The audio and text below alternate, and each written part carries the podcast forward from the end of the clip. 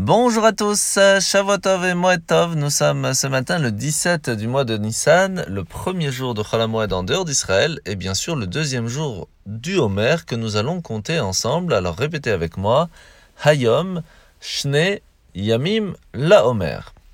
Alors aujourd'hui nous sommes dans le Tania dans un chapitre extrêmement important, le chapitre 41 que le rabbi a demandé à ce que chacun d'entre nous le connaisse quasi par cœur, qu'il puisse euh, y réfléchir au jour le jour parce qu'il nous apprend une chose très importante. Rappelez-vous, nous avions appris euh, jusque-là qu'il était important, lorsque l'on agit de façon générale dans le monde, dans notre vie, dans notre journée, d'y mettre un sentiment. Le sentiment d'amour pour Dieu et aussi celui de la crainte et du respect pour Dieu. Et que ces deux-là étaient très importants. On a beaucoup parlé de l'amour de Dieu, ressentir comment est-ce j'aime nous donne tout au jour le jour et que pour cela il fallait l'aimer, essayer de tout faire pour lui faire plaisir. Mais il y a un sentiment extrêmement important que l'on met souvent de côté, celui de la Hirat Shamaim, la crainte du ciel. Pourquoi? Tout simplement parce que le fait même de se rappeler que Hachem est vraiment bien au-delà de tout ce que l'on peut comprendre, que c'est lui qui a créé le monde tout autour de nous, qu'il y a des mondes spirituels qu'on n'arrive même pas à comprendre comment ils fonctionnent alors que ce ne sont que des créations de Dieu.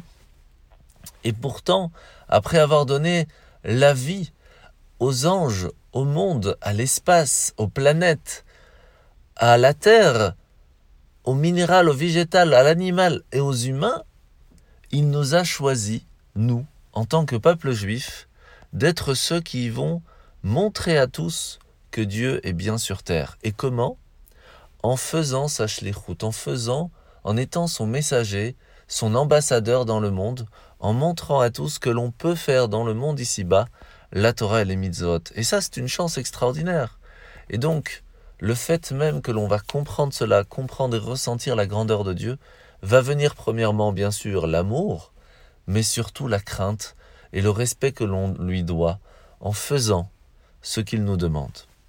La mitzvah de ce matin, c'est la mitzvah positive numéro 245. C'est la mitzvah de faire attention lorsque l'on achète ou lorsque l'on vend, de le faire comme la Torah nous le demande.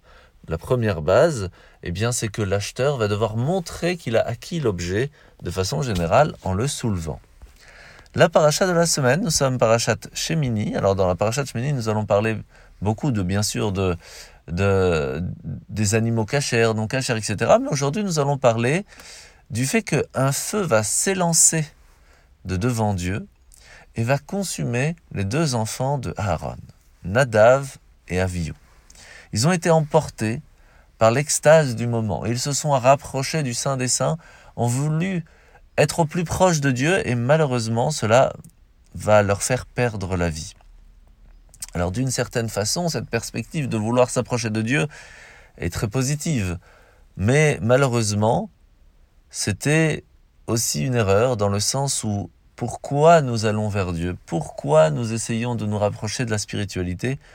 Pour pouvoir réussir à revenir dans ce monde physique et de le transformer en quelque chose de plus grand, en transformant ce monde à, être une résidence pour Dieu.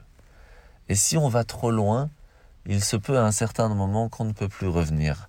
Et c'est pour cela que le message d'aujourd'hui est très important dans le sens où, oui, il faut avancer, mais il faut le faire par étapes, il faut le faire intelligemment. D'où l'importance de toujours avoir un rave avec lui qui va le guider qui va nous guider pour pouvoir avancer convenablement et réussir à préparer ce monde à recevoir Mashiach. Bonne journée à tous et à demain.